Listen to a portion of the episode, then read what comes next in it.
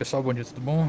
Hoje, 7 de dezembro de 2020, esse é o resumo semanal que aconteceu na última semana. Aqui quem está falando é o José Roberto, um dos assessores aqui da RP, tá bom? Ibovespa fechou a semana passada em alta de 2,87% a 113.750 pontos. O dólar está cotado a R$ 5,13, o S&P 500 a 3.699,12 pontos e o petróleo Brent a 48,88 dólares o barril.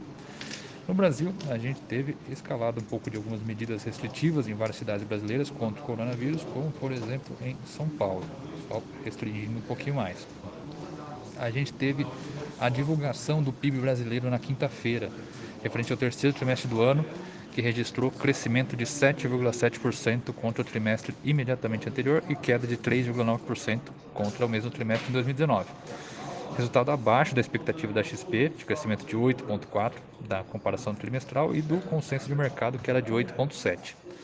No legislativo, uh, vão ganhar momento as articulações para, para a escolha dos sucessores de Rodrigo Maia e Davi Alcolumbre às presidências da Câmara e do Senado, depois que o Senado tomou a decisão uh, apertada de impedir a reeleição da dupla.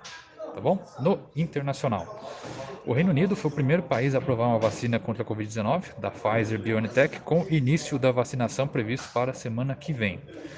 Nos Estados Unidos, a gente tem a expectativa e otimismo com o novo pacote fiscal, tá? sobre a possibilidade que o Congresso americano chegue a um acordo para o novo pacote de estímulos à economia em meio ao aumento de casos de Covid-19 no país. Para essa semana, o que, que a gente tem que ficar de olho? Reunião de política monetária do Copom, principal destaque da agenda econômica da semana, e a expectativa da XP e consenso de mercado é que a Selic permaneça nos atuais 2% ao ano. Tá? Uh, também a gente vai ter divulgados volume do setor de serviços e comércio varejistas em outubro e IPCA de novembro. Tá? No internacional, PIB da zona do euro e índices de inflação, CPI e PPI, das principais economias vão ser as divulgações mais importantes. Então, pessoal, então, qualquer dúvida a gente está sempre à disposição. Um abraço para todo mundo.